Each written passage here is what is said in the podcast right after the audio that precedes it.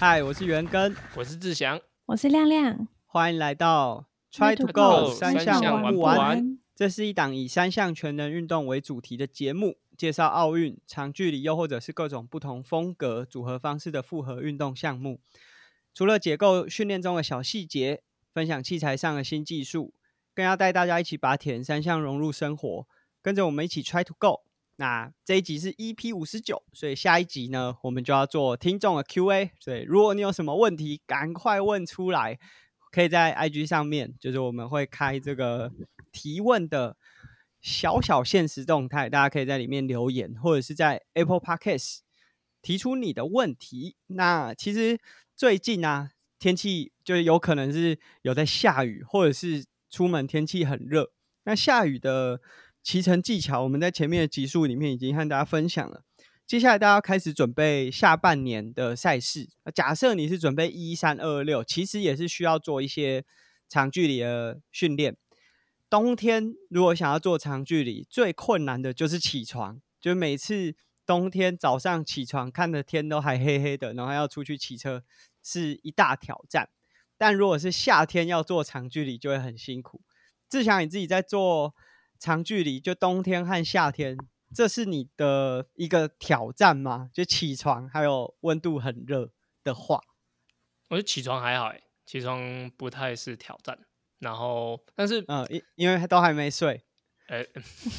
是还 OK，就起床我觉得还 OK，因为我觉得骑车蛮好玩的，就尤其是骑车，就觉得蛮好玩。说但是就是夏天，其实两个情况下骑完就是全身都湿掉。所以就 是都 都一样，就是不舒服。只是说夏天洗的衣服比较少，夏天洗的衣服比较少，少见一点点。但我我觉得夏天如果真的要要骑车的话，真的就是要避开一些时段，就会比较好一点。嗯，就是对，当然不会大家有人想想要中午出去烤肉这样子。所以我觉得，如果是能够早起一点去骑车，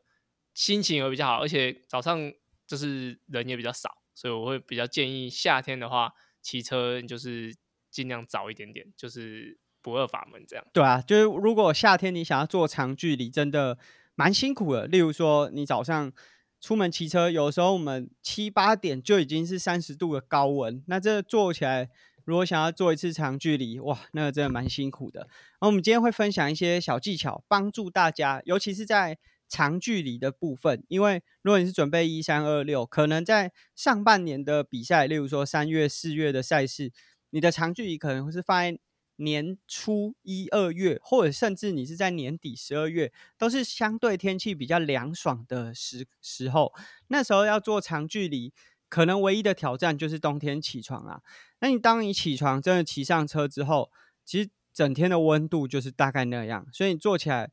就是也不会觉得很痛苦。那夏天就完全不一样，你可能早上起床出门骑车，骑到七八点，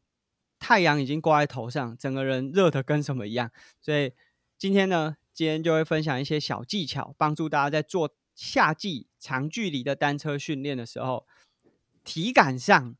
心情上不会这么痛苦。实际上还是蛮累的，但是在心情上可能可以过得好一点。啊我觉得第一个方法。就是最近也慢慢蛮多的车友会选择这个方法，就是往山上骑，因为呃海拔每上升一百公尺就会下降零点六度，所以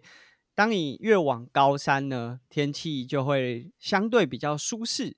但是其实上山训练也是有一些小小的技巧，例如说呃北部比较知名的就是这种山路，可能就像风柜嘴。但我自己是不太推荐，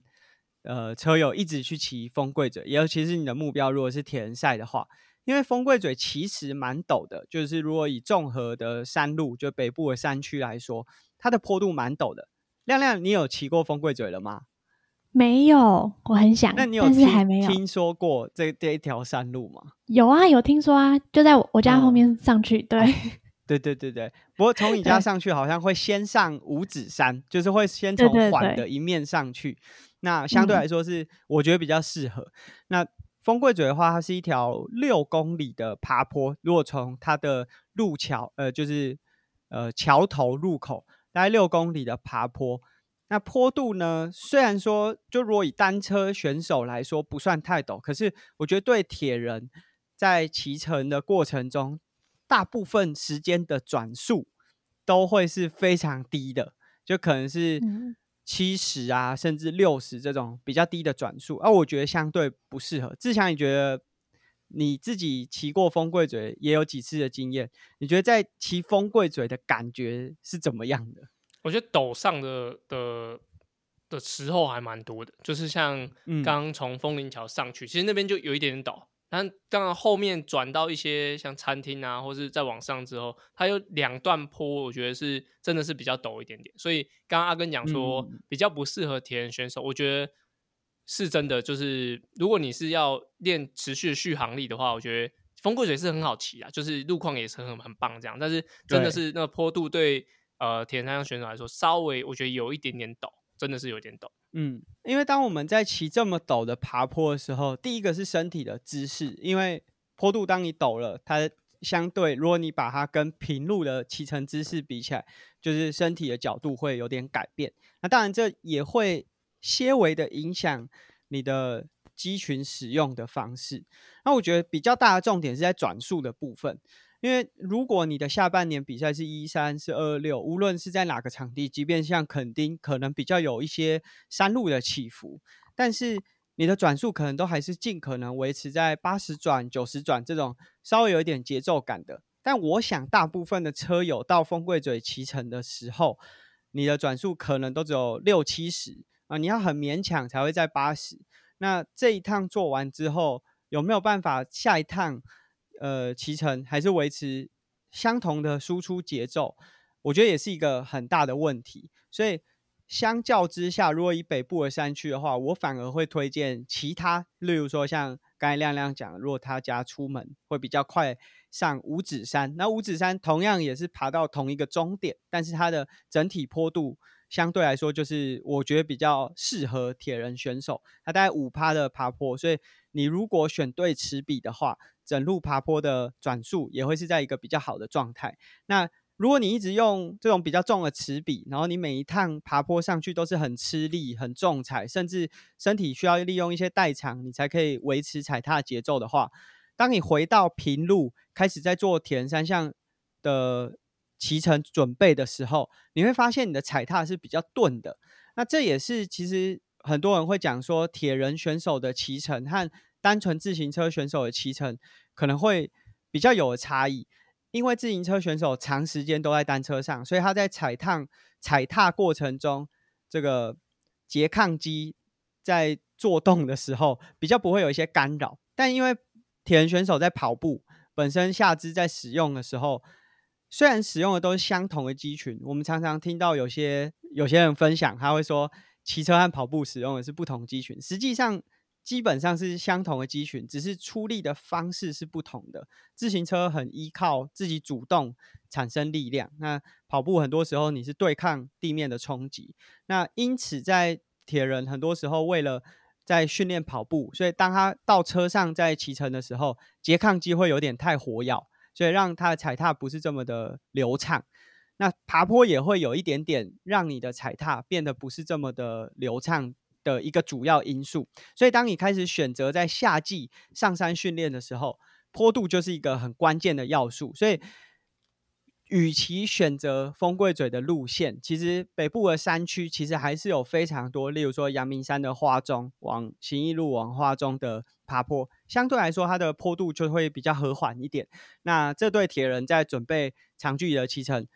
可能当然没有办法像平路转速来的这么快。但是它整体比较不会去破坏你的踩踏节奏。那志强除了上山，就是甚至有些选手会上五岭，就换个训练环境。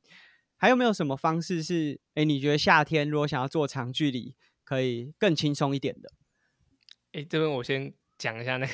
阿根刚刚讲说五指山比较缓这件事，我觉得五指山的后段比较缓，但是它的前段刚从过 seven 之后，其实那边非常非常的，我觉得都比。风柜嘴还陡，所以听听友可以稍微就是评估一下，就是后段其实比较好。不然的话，你们可能一刚去骑，这哪有比较哪有比较缓，然后干干。对，这这是我自己的感受啊，就是对于坡度的部分。那如果是夏天要骑车，其实我会尽量去找比较有树荫的的路路线。就刚刚那个阿根讲行一路，其实行一路很舒服，就是早一点比较好，因为不然公车很多，就是呃会有树荫，然后你是可以持续稳定的的爬坡。那我觉得北部的往就是台北的北区的话，我觉得呃阳明山刚刚行路是不错的选择。那如果是比较难一点的，我觉得一零六一零六很棒。一零六的那个路线就是它有点上上下下，然后它如果你有骑过台东的，就是单车的路线，就是从比如说从活水湖到马亨诶到八翁翁的那个路线啊，我觉得一零六有点像把这个路线压缩版，就是比较近这样子。然后它的整个周遭都还是会有树荫去去可以去挡到一些太阳，所以我觉得一零六还是不错。所以我觉得呃，刚刚一开始就讲说是夏天要骑车。就是尽量早一点点出门，就是呃会好一点。然后或者说你就找一个团体跟你一起骑，对，因为就是你一个人热你会觉得有点干，但是如果你一起人一起热的话，你可能那个痛苦值会下降很多。对，这是我觉得呃如果你是要夏天骑车的话的一些建议。那另外我再讲一个小小的技巧，就是假如真的你没办法早起，那你出去都已经遇到非常热的天气的话，我觉得。你可以到就真的，诶，应该说你觉得很需要呃降温的时候，拿去 seven 买一包冰块，就一般那种冰块，卫生冰块嘛，就大概就是一个呃那种洋芋片包装大小的。那记得不要打开哦，那就是它是就是鼓鼓的，然后它里面有冰块的时候，你可以放到你的脖子后面侧衣的的位置。其实那个地方是就是颈后是我觉得是比较呃需要散热的地方。那你如果那边放一个冰块，其实是会比较舒服。当然就是。你的脖子不要受到那个冰块影响，然后你的车衣也不要，就是因为那个冰块挤进去之后，它会就是不变形或是坏掉这样。所以我觉得放在那边的散热效果，我觉得是非常好的。然后那个水啊，假如说冰块融掉之后，水还可以倒到水壶里面。所以我觉得，假如说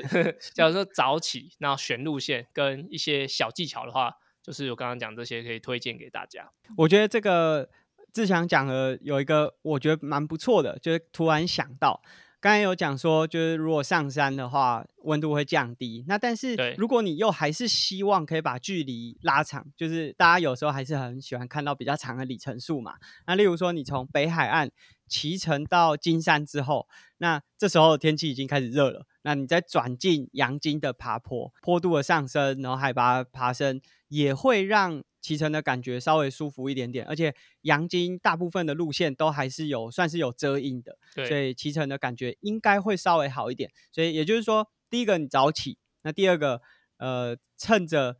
天气开始变热，然后上山，然后选择一条比较有遮阴，然后坡度也不会太陡，让你骑乘起来是还是保持有一点点速度感，可是又不至于说让你觉得呃骑乘的感觉是不好的。那团骑我觉得是一个很好的方式，因为当你在团骑的过程中，因为我如果自己出去骑啊，当你温度开始热，就会希望赶快把它骑完，赶快回家。有的时候就会超出你原本预设这个长距离训练的强度。例如说，我们今天想要做第二区间的强度，我一个人骑，而且天气很热了，我就想赶快回家，可能就会超标。那可能这个超标也会让你骑起来更痛苦。那团骑的好处就是，当团体一起在行进的过程中，可以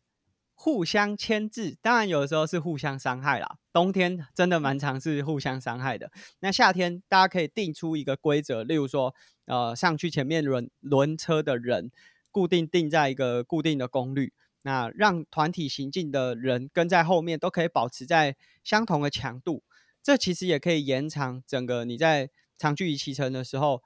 相较自己独推会更舒适一点，所以早起团骑，然后再搭配上山，也许是帮助你在夏天这周末想要选择长距离训练的时候一个很好的方式。那像志强刚才讲，他是在便利超商会买一包冰块，你除了可以利用冰块帮自己的体温降温，那冰块融化之后，你还可以有冰水可以喝，是一个不错的方法。那我自己还有另外一个方法，就是在出门前的准备。我会在前一天的晚上先冰一罐冷冻的结冰水，那一罐是冷藏的水，那这可以确保冷藏的水在我第一个小时的时候都可以喝到凉凉的水。你在第二个小时，这结冰水会融化，所以你的水壶还会是冰的水。那如果再搭配志祥的话，你至少可以再撑到第三、第四个小时。所以这个也许在事前的准备，大家也可以考量水分补给上。那当然，水分补给可能是大家在夏天比较不会忽略，因为太热了，所以你可能喝水不会忽略，但是可能会忘记补给，因为夏天这个高温的情况之下做训练，有时候在食欲上。或者是补给的欲望上会降低很多，所以如果你在夏季做长距离的训练，这个部分可能也是要稍微小心一点。那当然，在器材上你也是可以利用一些方式，让自己的夏季骑乘是比较舒服的。我觉得第一个是防晒啦，就虽然说大家都会觉得，哎，我就穿那个短袖，感觉比较凉爽，可是当你不防晒，然后如果你经过几周的夏天长距离骑乘，那你可能会晒伤，然后或者是在高温下曝晒，其实会让你自己蛮不舒服。我记得就我的印象当中，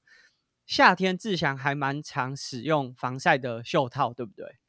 对，我几乎都会戴戴袖套，但 因为我自己蛮常会就弄得脏脏的，所以我自己会戴黑色袖套。但是我觉得黑色对于吸热来说是。就是反而会更热这样，但只是我一定会戴袖套。然后，但如果建议其他就是听友的话，我觉得还是用比较浅色系的袖套，可以比较有效的让你的皮肤感觉温度会降低一些些。然后，我觉得戴袖套或是这些包覆感，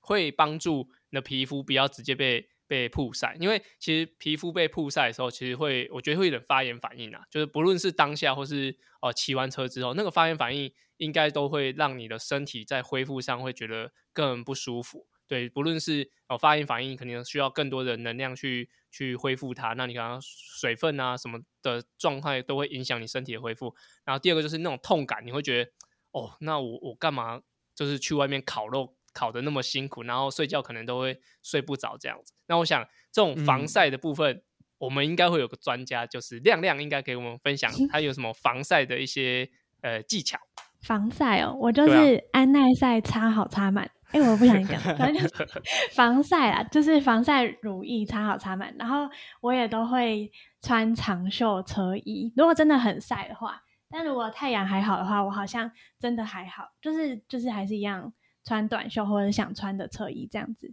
嗯那我我想请我想请问一下大家，就是像出去骑车，比如说三个小时，中间会再需要补防晒油吗？我会诶，会哦，你会带防晒油在身上。可是防晒油这样子，比如说你背在后面，背在后面，然后它变很热，这样擦效果还是好吗？我不确定效果好不好，但是就是它不会，我的防晒油不会，它不会变到很热啊，因为我的放在就是单车的小包包。里面哦，不是放身上，对对对，我没有放，所以你会再补一次，多久时间你会再补一次？嗯，就是当我觉得暴汗到，就是我一直擦汗，好像已经都被我擦掉了，可能可能一两两个小时吧。哦，好好，嗯嗯，对，我就会再补一次。好，那亮亮你自己就是呃，最近开始骑车之后，也从。温度稍微低一点点，到现在比较热。你自己觉得，就在夏天骑车，就最大的挑战是什么？然后，或者是你有没有什么建议，就是你自己研究出来会感受出来，可以提供给大家的？嗯，我我觉得真的好像应该是要早起，但是我我就真的很难，我就起不来啊。对。我都会真的出去烤肉，然后又会觉得就是哦天哪，好热，就还是回家好了。所以我觉得我好像